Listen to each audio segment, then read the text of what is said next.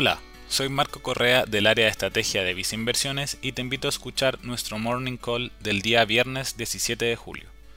En su reunión de política monetaria de julio, el Consejo del Banco Central de Chile decidió mantener su tasa de política monetaria en el nivel mínimo técnico de 0,5%.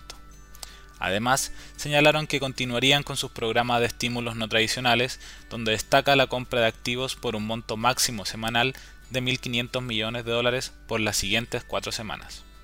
Así, en general, vemos que se mantendrá un alto nivel de estímulos monetarios, que son complementarios a los estímulos fiscales, esto con el fin de reactivar la economía local que se ha visto afectada de manera importante por las restricciones sanitarias vinculadas a la pandemia.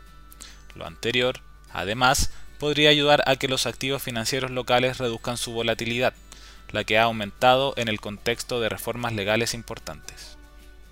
En Visa Inversiones recomendamos tener una exposición a activos de la renta fija local en un portafolio diversificado, favoreciendo instrumentos de deuda de plazos medios. Estos últimos se verían favorecidos en un contexto de deterioro local.